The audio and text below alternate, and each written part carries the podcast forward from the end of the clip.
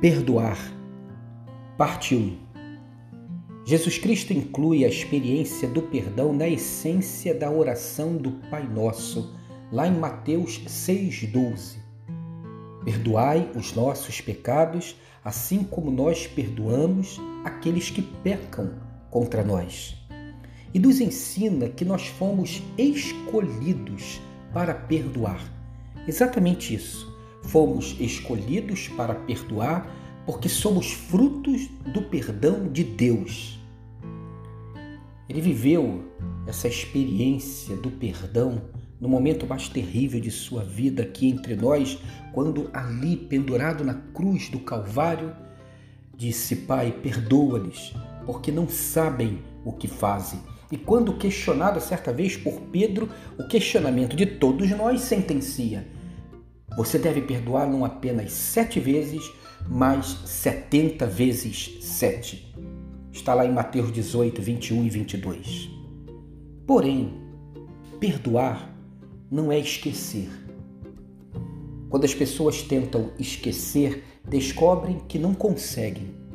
O significado do esquecimento com relação a Deus é a sua decisão soberana e graciosa de não usar contra nós o nosso próprio pecado. Na realidade, o perdão começa com a lembrança da ofensa ou da dívida, com o sentimento da dor causada.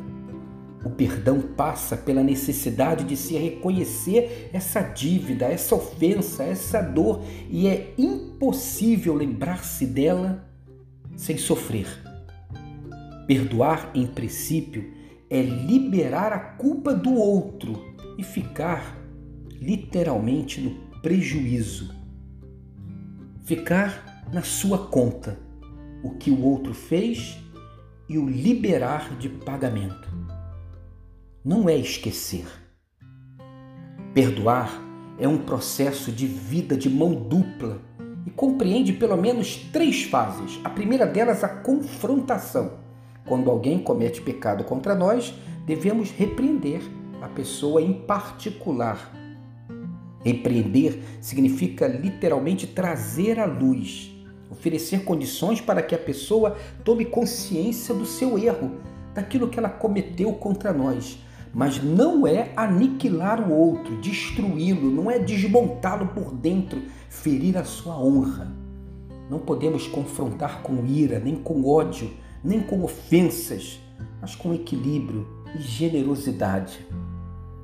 Por isso, para confrontar-se com o ofensor, é preciso estar preparado, é preciso primeiro resolver o problema do perdão com Deus, para então poder, com o coração pacificado, procurar aquele que lhe feriu. Uma segunda fase é o do arrependimento e da confissão do grego metanoia, isto é, expansão de consciência. O que é arrependimento, senão uma expansão da nossa consciência? A pessoa confrontada precisa expandir a sua consciência, tomar para si aquilo que estava encoberto, trazer à luz, assumir o seu erro, confessar. Por fim, a terceira fase é do perdão liberação de uma dívida impagável contraída pelo ofensor, dar continuidade ao relacionamento entre pessoas livres, pois dívidas impagáveis mantêm o ofensor e o ofendido escravizados ao débito, à ferida, à ofensa, vivendo em função de um pecado, do modo de um relacionamento dissolvido o perdão é exatamente para as dívidas impagáveis. O perdão é para que a vida continue.